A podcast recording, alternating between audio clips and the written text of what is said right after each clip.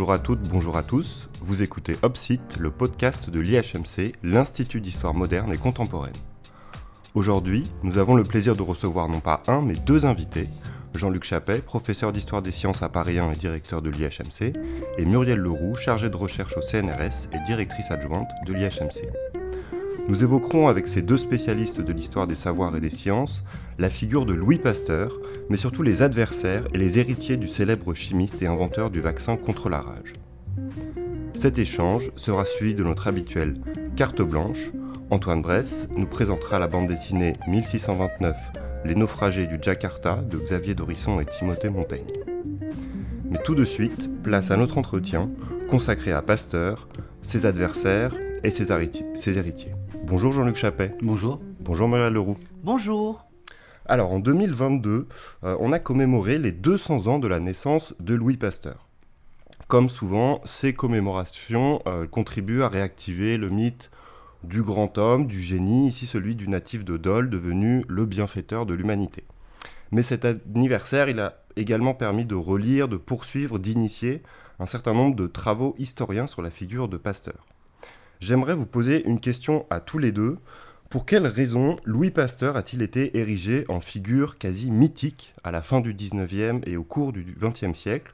Pour le dire autrement, qui a eu intérêt à faire de Pasteur un modèle, voire un héros de la science? Quand vous êtes à l'IHMC, le mythe de Pasteur, vous le voyez euh, lorsque vous entrez dans deux sites qui nous sont chers, hein, la Sorbonne, la place de la Sorbonne, avec la statue de, Pasteur à, la droite, hein, qui euh, a été érigé en 1900 lors de la reconstruction de la nouvelle Sorbonne, et puis le pavillon Pasteur à l'ENS de, la rue d'Ulm. Ce mythe, euh, on le connaît bien, il a été euh, érigé, construit euh, en étapes successives. Hein. Dès les années 1850-1860, Louis Pasteur est érigé en quelque sorte comme le savant de la science utile, celui qui travaille au service de l'État pour améliorer les ressources naturelles. Hein. Ce sont ses travaux bien connus sur les maladies des vers les maladies des animaux, des cheptels, etc tous ces travaux sur la fermentation du vin qui permet de mieux conserver, c'est quelqu'un donc qui euh, allie en quelque sorte les intérêts scientifiques et les intérêts économiques. Puis à partir de 1870, on va justement glisser vers un autre pasteur, celui euh, dont on a parlé tout à l'heure, euh, Léo, celui du bienfaiteur de l'humanité, hein, qui va progressivement, à partir de 1880-1885, date à, laquelle il, s'infléchit ses, ses, travaux vers la médecine et le fameux vaccin vers la rage, Pasteur va être là érigé en bienfaiteur de l'humanité. Se greffe également une autre image, celle du héros national. Nous sommes au lendemain de la défaite de la France après 1870 et très rapidement Pasteur va en quelque sorte synthétiser différentes figures. Hein. Euh, il y a d'autres grands savants avant lui, euh, Arago, euh, Dumas, etc. Pasteur, et Claude Bernard. Pasteur va en quelque sorte cristalliser à la fin du siècle au moment où la Troisième République se met en place, eh bien, ce, grand savant, héros national, euh, qui se matérialise à travers toute une politique de la statuaire. Hein, euh, dès son vivant, il y a de très nombreuses statues qui sont érigées à Lille, euh, Strasbourg, etc. Et qui, euh, eh bien, ces statues, ce programme iconographique se double de la photographie. Hein. N'oublions pas que l'ère médiatique va aussi jouer un grand rôle dans, la, mise en place de, ce mythe, qui finalement, à la mort de Pasteur en 1895, va s'incarner dans de très glorieuses funérailles nationales. Pasteur est alors avec Victor Hugo, hein, ces deux grandes figures qui dominent en quelque sorte euh, la République et qui vont laisser un, très large héritage, héritage pardon, pendant tout le XXe siècle. Alors, donc ça, c'est pour la construction, on va dire, du mythe Pasteur au XIXe siècle, du vivant de Pasteur. Euh, mais on peut dire aussi que ce mythe, il est réactivé tout au long du XXe siècle. Donc là, je me tourne vers vous, Muriel Leroux, puisque vous avez un regard de, de 20 euh, comment, finalement, au XXe siècle, les scientifiques se réapproprient euh, cette figure de Pasteur et continue à l'ériger euh, en modèle? Au XXe siècle, euh, Léo, je pense qu'on observe notamment après la Deuxième Guerre mondiale une sorte de euh, répétition de ce que la France a connu euh, après la défaite de 1870. Donc, dans ce contexte où les Français réalisent que certaines disciplines ne sont pas enseignées à la Sorbonne ou n'existent pas réellement en matière de recherche, je pense à la chimie des substances naturelles, il va y avoir un projet politique. Et dans ce projet politique de construction d'une science nationale, un peu euh, à la lumière de ce qui s'est passé au 19e siècle, on va réactiver consciemment et inconsciemment la figure de Pasteur qui est en fait la référence dans la façon de penser la complexité de la science en alliant sciences fondamentales et académiques, sciences appliquées et industrielles. Donc dans ce conflit qui va opposer les, partisans de la science pure et fondamentale et celles qui et ceux de la science utile et appliquée, on va retrouver régulièrement euh, le, mythe de Pasteur qui légitimera les positions dont on va parler euh, dans un second temps euh, au cours de cet entretien. Alors justement, on va peut-être reprendre les choses en partant du 19e siècle, du moment où finalement Pasteur est érigé en héros national, voire en savant républicain. Et pour ça, euh, je vous propose de parler un peu des adversaires de Pasteur, notamment tous ceux qu'on pourrait regrouper de manière un peu rapide sous le, terme d'anti-vaccinateurs. Euh, Jean-Luc Chappet, est-ce que vous pouvez nous les présenter rapidement, ces adversaires de Pasteur, en les situant peut-être sur euh, un échiquier politique à ce moment de la Troisième République Évoquer les, adversaires de Pasteur, hein, c'est naturellement éviter une chose, d'abord vouloir absolument les réhabiliter. Hein. Mais néanmoins, c'est aussi les sortir de l'ombre, parce que tout à l'heure on parlait du mythe, il faut savoir que de l'existence même de Pasteur, ses adversaires ont été euh, très souvent invisibilisés par euh, Pasteur lui-même, hein, qui euh, très souvent refusait de leur répondre, ou bien, je dirais, faisait en sorte de les faire passer pour des charlatans, ou du moins des gens qui n'avaient pas accès ou ne devaient avoir accès aux sciences. Et finalement, l'historiographie a, a largement, parce que Très souvent, on a besoin quand même du, grand homme hein, pour écrire l'histoire, en particulier euh, des histoires un peu complexes. Euh, l'historiographie a très souvent, en quelque sorte, euh, continué à invisibiliser ses, adversaires, hein, cristallisant sur quelques figures. Hein, Michel Peter, par exemple, qui va devenir le grand adversaire de, Pasteur dans les années 1880 à l'Académie des sciences, ou bien sur quelques, quelques figures comme ça, considérées souvent comme un peu pittoresques, voire aberrantes. Euh, alors, alors, qu'on a affaire finalement à des médecins, euh, des scientifiques qui sont euh, bien intégrés dans des, institutions. Enfin, c'est pas non plus n'importe qui. Ça serait reprendre un peu les mots de Pasteur de dire que c'est une clique de charlatans. Exactement. Il y a, eu une, il y a eu une hostilité qui, naît en fait dans les années 1850-1860. d'un côté par ceux qui vont considérer que justement qui vont dénoncer les, les rapports entre Pasteur et l'argent Hein. Et puis ces, critiques, elles se cristallisent en fait dans les années 1880, au moment où il y a une inflexion comme ça du, pasteur chimiste au pasteur qui tente ou qui veut accéder au terrain médical. Euh, cette cristallisation des résistances, elle va s'incarner dans une institution, hein, la, Ligue des, la Ligue internationale des anti-vaccinateurs. Alors ça peut faire sourire comme ça, mais c'est une ligue euh, assez intéressante qui va en effet euh, être véritablement international, c'est-à-dire dans le comité international, vous avez 13 personnes qui regroupent à peu près des médecins, hein, des scientifiques, membres parfois des institutions politiques comme des parlements, dont le premier objectif est de combattre la vaccination obligatoire. On s'attaque finalement euh, à l'État et un petit peu comme ça se passe en Angleterre dès les années 1850. Hein, L'Angleterre est un des premiers États en Europe à avoir imposé la vaccination obligatoire contre la variole. Euh, ce sont des gens qui se battent pour les libertés individuelles hein, et qui refusent en quelque sorte l'intervention de l'État dans le domaine de la santé. Euh, vous avez également de très nombreux médecins, hein, de très nombreux médecins, des médecins alors parisiens, des médecins de province, qui vont attaquer en quelque sorte Pasteur comme euh, chimiste, mais également comme euh, un quelqu'un qui est en quelque sorte illégitime. Et euh, c'est intéressant parce que on est dans ces années 1880 à un moment donné où se réorganise la profession médicale. un médecin très célèbre à l'époque qui s'appelle Brouardel va être à l'origine d'une loi en 1892 qui est la deuxième loi du 19e siècle hein, sur la professionnalisation de la profession médicale. Et il faut savoir qu'autour de cette loi, il y a de très nombreux débats, controverses à l'Assemblée nationale.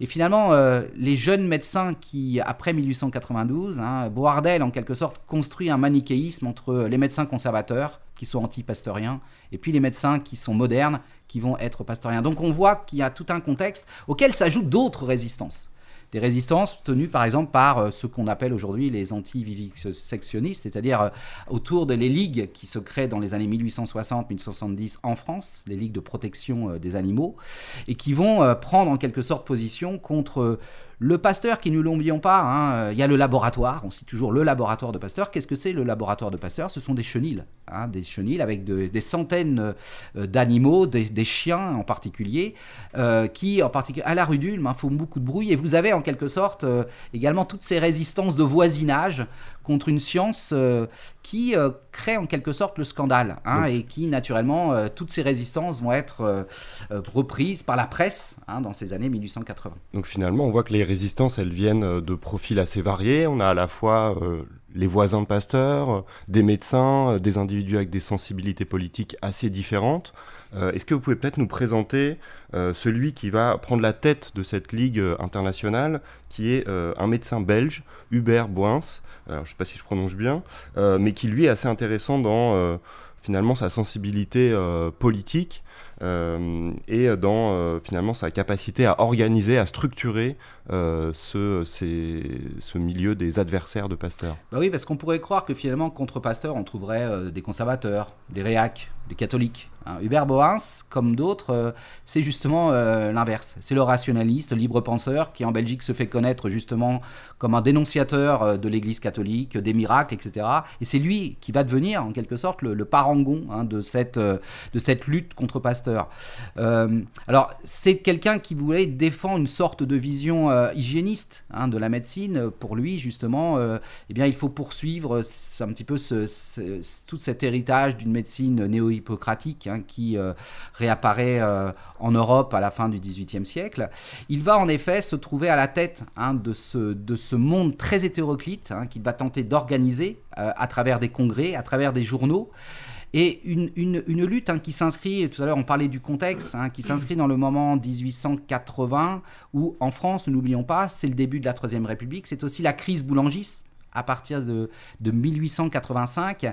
Et en fait, on voit se nouer autour euh, de ces anti-vaccinateurs tout un ensemble très hétérogène, hein, je l'ai dit tout à l'heure, très complexe, euh, qui euh, eh bien, va être repris par certains, hein, en particulier le fameux pamphlétaire de l'époque. Je dis fameux parce que c'est quelqu'un de, de, très actif euh, à travers la presse en particulier, Henri Rochefort. qui hein, était aussi favorable à la commune, parce qu'on voit bien que c'est des gens qui ont un rapport compliqué à, la, Troisième République. Qui était favorable à la commune et qui considère Pasteur justement comme le savant du Second Empire. Donc il y a là véritablement, vous voyez, autour d'enjeux scientifiques, Hein, on considère qu'en effet, il y a euh, autour des expériences menées par Pasteur un certain nombre de protocoles qui ne sont pas respectés. Et on le sait, des études ont montré justement que euh, Pasteur prenait des risques hein, euh, au bénéfice de, de ses patients, hein, euh, naturellement, à long terme, mais prenait des risques sur le court terme. ça, des études l'ont montré dans les années 1890 de 2000. Et d'autre part, hein, aux enjeux scientifiques s'ajoutent d'autres enjeux, des enjeux économiques, ne l'oublions pas. certains soignent la rage à l'époque en faisant ce qu'on appelle, en faisant tremper les, masses, les, les patients dans des bains russes, c'est-à-dire il y a l'hydrothérapie qui est considérée également et qui rapporte de l'argent pour certains euh, donc il y a là aussi, voyez, des luttes scientifiques, des luttes économiques, financières et des luttes politiques. Alors pour aller peut-être un peu plus loin encore sur les arguments de ces anti-vaccinateurs, euh, je vous propose maintenant d'écouter un, extrait d'un ouvrage d'un gynécologue euh, qui s'appelle Auguste Luto. cet ouvrage s'appelle Études sur la rage et la méthode Pasteur. Il est publié en 1887. On écoute cet extrait. Le 27 octobre 1885, M. Pasteur communiquait à l'Académie de médecine un procédé de traitement infaillible de la rage. À cette même séance, le président M. Jules Bergeron déclarait que la date du 27 octobre 1885 était la plus mémorable dans l'histoire de la science. Puis inaugurant un système d'intolérance qui s'est prolongé jusqu'à ce jour, il refusait la parole à messieurs Jules Guérin, Collin et autres membres de l'Académie, qui désiraient présenter quelques observations à M. Pasteur au sujet de son étrange communication. Tout le monde connaît la suite des événements. Les réclames charlatanesques qui inondèrent la presse politique, les milliers de guérisons effectuées à l'Institut Pasteur et pompeusement annoncées, les conférences, les banquets, les représentations théâtrales organisées par M. Pasteur et ses acolytes, etc., etc. Négligeant la clinique, foulant aux pieds les données les plus élémentaires de la médecine traditionnelle, M. Pasteur, nouvel Hercule, s'était contenté de la simple affirmation. Nouveau prophète, il avait posé les fondements d'une nouvelle église dont le dogme principal était Credo quia absurdum. Je crois ce qui est absurde. Tel s'est présenté le célèbre chimiste, lorsqu'il a prétendu avoir trouvé un traitement infaillible de la rage, avant même que le temps nécessaire à l'incubation de la maladie ait permis de contrôler cette téméraire affirmation. Alors on entend dans ce texte plusieurs euh, arguments qui sont récurrents du côté euh, des anti-vaccinateurs. Euh, il y a notamment cette idée du pasteur charlatan. Alors pourquoi dénoncer Pasteur comme un charlatan et jusqu'où va Luto dans sa critique de Pasteur et qu'est-ce que cela nous dit sur les débats autour de la vaccination? Oui, on, voit le caractère hein, très violent, très polémique et provocateur hein, des, arguments. Il faut savoir que Pasteur répondait lui-même hein, euh, de manière très virulente à ses adversaires. Ce qui est intéressant, c'est en particulier l'accusation de charlatanesque, un renvoi en quelque sorte à la position prise par Pasteur. C'est-à-dire que pour Pasteur, euh, un vaccin pouvait être euh, une solution pour éliminer une maladie. Il faut savoir que pour ses adversaires, la maladie, en particulier toutes les maladies épidémiques, contagieuses, etc., était liée à plusieurs facteurs. Hein. Et donc être charlatan, hein, de manière euh, très stricte, c'est justement considérer que il y a une solution pour une maladie. Et cela, pour les hygiénistes en particulier, hein, c'était quelque chose qui était euh, très, euh, très discuté hein, et mis en cause. Et ça explique en quelque sorte cette, euh, cette je dirais, cette controverse hein, très radicale entre finalement non seulement deux manières de voir la science, mais deux manières de soigner complètement différentes. Et c'est aussi peut-être une manière de rejeter Pasteur du côté des anti-lumières ou... C'est exactement ça. C'est, de toute façon, ça a été cela depuis le début. On l'a vu sur la polémique qu'il y a eu, par exemple, à son entrée à l'Académie française, hein, où euh, certains adversaires ont essayé de le faire passer comme un adversaire euh, des Lumières et un partisan de l'Église catholique. Alors dans le texte qu'on vient d'entendre, il est aussi question d'une opposition entre d'un côté la chimie et de l'autre la médecine. Hein. Il est dit que euh, Pasteur néglige la clinique, donc s'approprie finalement, euh, ou en tout cas euh, intervient dans un domaine qui n'est pas le sien. Muriel Leroux, vous qui, avez, qui vous êtes intéressé à l'héritage de, de Pasteur dans la chimie française au XXe siècle, est-ce que vous pouvez nous dire comment été perçue sur, le, finalement, sur le temps long cette tendance de Pasteur à finalement intervenir dans des domaines qui n'étaient pas les siens, comme la médecine, bien sûr? Pour euh, faire écho aux propos de Jean-Luc euh, Chappet à l'instant et, répondre à votre question, il est évident qu'il euh, faut penser ce qu'est la chimie et comment elle est perçue.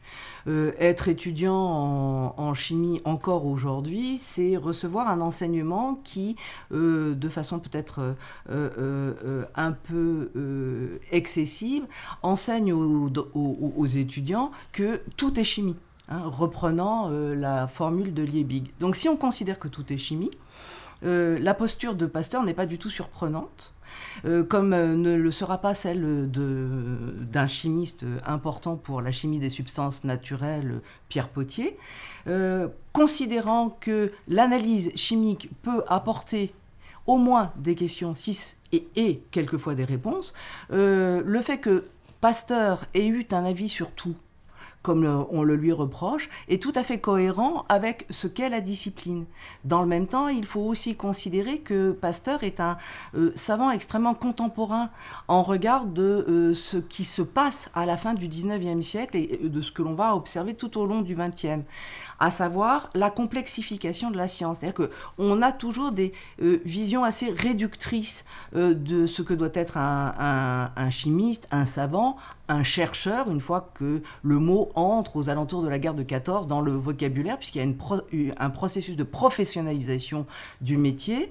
Et donc, euh, Pasteur, hein, c'est euh, l'homme pragmatique, peut-être parce qu'il est chimiste, et qui va euh, avoir à frapper à toutes les portes et à descendre dans toutes les arènes, qu'elles aient été politiques, économiques, sociales, médiatiques, mais aussi pédagogiques. Alors justement sur euh, ces, euh, euh, ces connivences, on va dire, de pasteurs et, peut-être des, milieux économiques qui ont un intérêt à, la chimie, il a été beaucoup question à la fin du 19e siècle des opportunités qu'a su prendre Pasteur par rapport au monde industriel et ça lui a été beaucoup reproché, on en a parlé un peu avec Jean-Luc Chappet. Est-ce qu'au XXe siècle, finalement, ce cette idée que Pasteur euh, était un modèle, euh, c'est aussi euh, l'idée que Pasteur était un modèle sur le plan économique? Il a su en tant que scientifique, aller chercher de l'argent là où il y en avait. Est-ce qu'on continue au XXe siècle à se référer finalement à ce pasteur-là qui est finalement un scientifique assez habile pour aller trouver des, des modes de financement dans le monde privé Tout à fait. Euh, pour dire les choses euh, très simplement, en France, euh, notamment après la Deuxième Guerre mondiale, est réactivée une opposition entre une science fondamentale, pure, désintéressée, qui a pour finalité la connaissance, et en opposition des, des, scientifiques qui sont peut-être plus pragmatiques, mais qui pratiquent une science appliquée et donc qui vont se référer euh, à Pasteur en utilisant une de ses phrases comme un mantra. Hein. il n'y a pas euh, de science fondamentale et de science appliquée, mais la science et ses applications. Et euh, à l'intérieur de cette communauté de scientifiques qui se réfère à Pasteur, on trouve notamment de nombreux chimistes, parce que la chimie est une science hybride que l'on trouve aussi bien exercée d'un point de vue extrêmement théorique en milieu académique comme en milieu industriel. Donc quand on a ça en toile de fond, on comprend bien que la la, figure de Pasteur, qui est un homme qui a embrassé la complexité de ce qu'il voulait faire euh, sans tenir compte des barrières euh, politiques, économiques euh, ou médiatiques, deviennent une figure tutélaire. Et pour les personnes qui vont avoir besoin de financement important. Et je pense à tous les, scientifiques, euh, qu'ils soient européens ou nord-américains, euh, qui vont avoir besoin de financement important pour euh, passer à la phase de développement d'hypothèses. Les crédits, qu'ils soient américains et fédéraux, ou les crédits européens ou les crédits nationaux, sont insuffisants. Donc on a une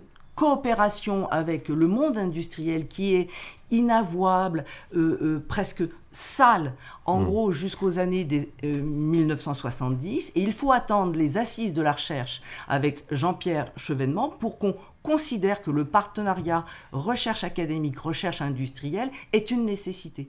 Alors peut-être pour prendre un exemple précis, vous avez étudié en particulier euh, l'Institut euh, de la chimie des substances naturelles, qui est donc un laboratoire du CNRS.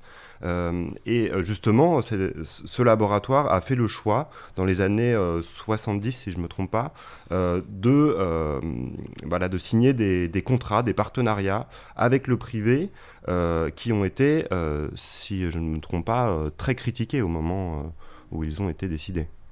Absolument, vous avez tout à fait raison, Léo. Euh, dès euh, la création de ce laboratoire, dès, l'ouverture dans les années 60, les directeurs, euh, Maurice Marie-Jeannot et Edgar Lederer, ont, des contrats avec des entreprises, notamment Lederer, parce qu'il avait besoin de, substances naturelles que les milieux universitaires ne pouvaient lui fournir.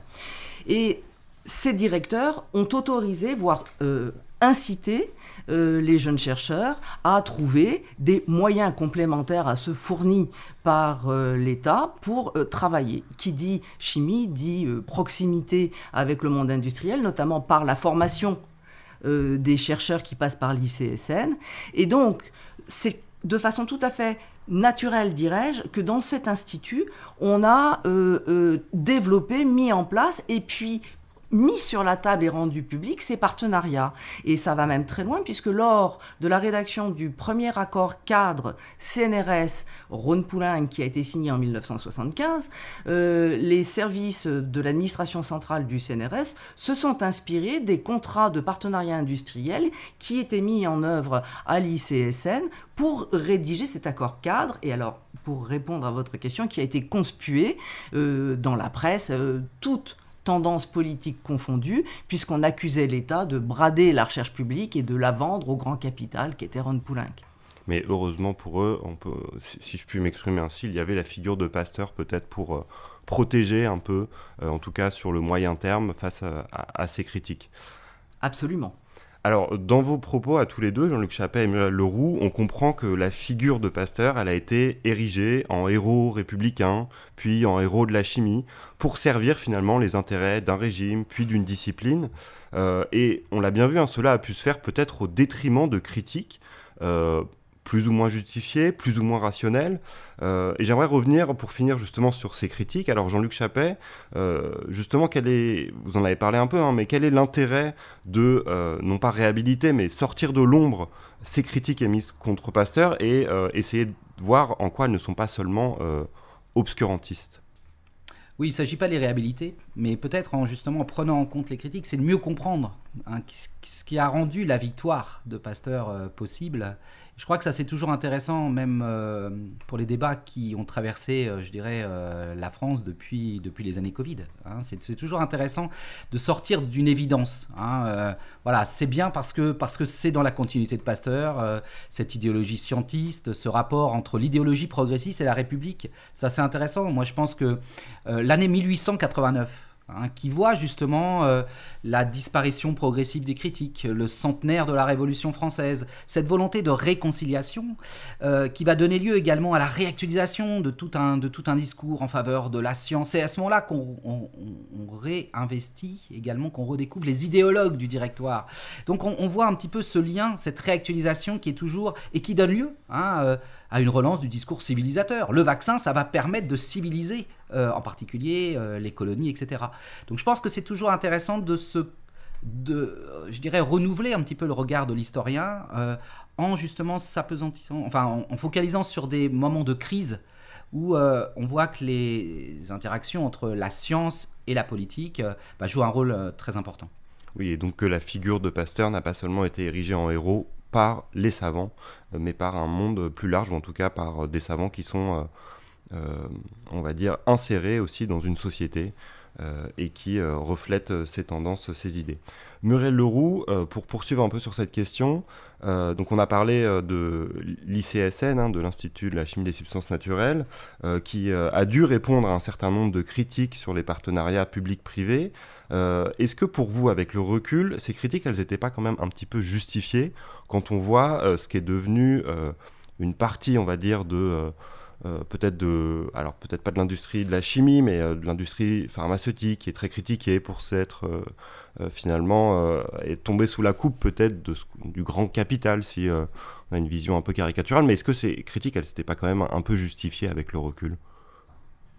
Je suis tout à fait d'accord avec vos propos, Léo. La question de fond que je vais vous retourner, c'est que si les personnes qui euh, critiquent, souvent à juste titre, euh, les conséquences euh, des partenariats avec le monde industriel, doivent répondre à la question qui finance la recherche. Et alors, je ne veux absolument pas ici apparaître comme l'apologue de ce type de contractualisation de la science avec le monde capitaliste et de la finance, mais on le voit à l'époque de Pasteur comme aujourd'hui, aucun État, quel qu'il soit, n'est capable de financer les recherches de développement. Donc, cela suppose, un peu comme on l'a vu euh, euh, pendant la grande période de, d'étalage du mode de fonctionnement de la science pendant euh, la crise Covid, des partenariats multiples. Et c'est là que les instances européennes, transnationales, ont un rôle objectif à jouer pour modérer euh, l'appétit euh, du gain euh, de ces entreprises pharmaceutiques qui sont devenues des agents, alors pour le coup, du grand capital et qui ont transformé les médicaments en produits financiers. Eh bien, grand merci à vous, Jean-Luc Chappet et Muriel Leroux, de nous avoir accordé cet échange. Je pense qu'on comprend mieux comment la figure de Pasteur reste très actuelle, très vivante. Elle nous permet en tout cas de réfléchir sur ces questions de financement de la recherche, mais également sur les rapports entre science et politique. Et maintenant, place à la carte blanche avec Antoine Brest qui va nous parler de la bande dessinée 1629, Les naufragés de Jakarta. Des tréfonds de la cale jusqu'à la vigie du Grand Mât, de la cabine supérieure au Beaupré, le désespoir de l'équipage du Jakarta nous entraîne d'Amsterdam à l'océan Indien. Les vents et les turpitudes des personnages du roman graphique 1629 ou l'effrayante histoire des naufragés du Jakarta nous jettent dans le sillage de ce navire de 23 toises de long. Cette histoire, publiée par Glénat en 2022, rassemble une très belle équipe créatrice. Le scénario est signé Xavier Dorisson, que l'on connaît entre autres pour sa série Long John Silver, publiée aux éditions d'Argo. Il est sublimé par les dessins de Timothée Montaigne et les couleurs de Clara Tessier. L'histoire est, elle, largement inspirée du livre de Simon Leys de 2003, Les naufragés du Batavia. En 1629, la Verenigde Ostindische Compagnie, la Compagnie des Indes orientales néerlandaises, ou VOC, est au fait de sa puissance. Cette société à action, fondée en 1602, a pour but d'assurer le commerce entre les comptoirs asiatiques et les six grandes places des Provinces-Unies, Delft, Rotterdam, Horn, Enkhuizen, Middelbourg et la plus importante, Amsterdam. Cette compagnie constitue largement un moteur pour l'économie de la jeune République, alors engagée dans les derniers feux de la guerre de 80 ans contre l'Espagne, dans une Europe encore ravagée par la guerre de 30 ans. C'est dans ce contexte continental dramatique que les autorités de la chambre amstélodamoise de la VOC envoient leur Schreppen Jakarta vers leur comptoir de l'île de Java pour ensuite relier Agra, la capitale du Grand Mogol, afin de négocier une vente d'épices. Le délai est court, 120 jours, pour atteindre Java, afin d'arriver à Agra avant la récolte des épices, et ainsi négocier devant le Grand Mogol en position de force. Le navire, commandé par le subrécargue Jacob Pelsert, est donc chargé d'assez de richesses pour exciter les convoitises. Le bateau quitte ainsi Amsterdam, les cales pleines, non seulement de ses trésors, mais aussi d'âmes désespérées. Car ce sont bien les personnages qui portent le propos et l'histoire de ce roman graphique. L'ouvrage met ainsi en avant une ribambelle d'individus, aux intérêts, origines et moralités antagonistes. On contemple ainsi les heures entre l'obsession de la rentabilité du subrécargue et les tourments alcoolisés d'un capitaine aux compétences techniques nombreuses. On plonge tout à la fois dans la psyché d'un apothicaire bien secret et en lutte avec la moralité classique, et dans celle d'un marin haut en couleur, aux élans souvent héroïques. Bien sûr, le navire est un espace hyper masculinisé, mais les auteurs compensent en mettant la focale sur Lucretia Hans, noble dame d'Amsterdam, endeuillée par la mort de ses enfants et sommée par son époux de le rejoindre dans les colonies asiatiques. Dans l'espace confiné, éclos du navire, ce sont les rapports sociaux entre ces personnages qui portent l'intrigue. Les tensions et les passions sont exacerbées par cet espace isolé et aux règles qui diffèrent de celles de la Terre. Elle constitue une poudrière plus dangereuse que les caprices de la mer. Les auteurs mettent brillamment en avant les rapports de classe et de domination qui sous-tendent les fonctionnements sociaux du navire. Aucune tension ne nous est épargnée. Crise avec les locaux sur le chemin, mer d'huile, violence, répression et menaces de mutinerie. Mais la force de cette histoire, elle réside dans sa morale, sa force évocatrice et démonstrative. L'auteur nous promet en avant-propos de nous dépeindre la réalité du concept de l'extinction de l'âme, étudié par Philippe Zimbardo dans son livre The Lucifer Effect. Ce mécanisme mental consiste en l'arrêt complet de l'empathie et la suspension des principes moraux d'un groupe d'humains, menant à une poussée de sadisme et de massacre. Cette tragédie du Jakarta, elle illustre les conditions humaines et politiques de l'essor du capitalisme colonial à l'époque moderne, elle nous met en avant la question des conditions sociales et matérielles de la mobilité et du transport des ressources, mais aussi celle des conditions morales de cette conquête européenne des espaces mondiaux. Le dessin, la couleur parvient à nous emporter dans les cales du Schreiben. On y partage la peur, la saleté, la promiscuité du quotidien de nos personnages. Bien sûr, médium oblige, certains arrangements avec l'histoire ont dû être faits, mais soyez rassurés, il ne s'agit que de lui faire de beaux enfants. On notera entre autres l'abandon du nom du navire, Batavia, pour le nom contemporain de Jakarta, ou certains choix de représentation des personnages qui sont parfois assez caricaturaux. On se réjouit néanmoins de l'utilisation de sources mis en exergue dans les dernières pages du livre, même si les auteurs ne précisent pas quelle utilisation a pu être faite de celle-ci. Le roman nous entraîne littéralement dans ce moment sombre de l'humanité, tout en gardant un vrai équilibre entre historicité et, et divertissement. L'ambiance anxiogène est largement portée par le titre de l'œuvre, nous promettant un naufrage que le livre prend le temps d'amener on repose la bande dessinée sur une ouverture qui ne nous donne qu'une seule envie, d'ouvrir très vite le second tome. Merci à toutes et à tous d'avoir écouté Opsite, le podcast de l'IHMC. Cet épisode vous était aujourd'hui présenté par Léo Becca, doctorant à l'IHMC, réalisé par Quentin Sancier et produit par Valentin Barrier. On se retrouve le mois prochain pour un nouvel épisode.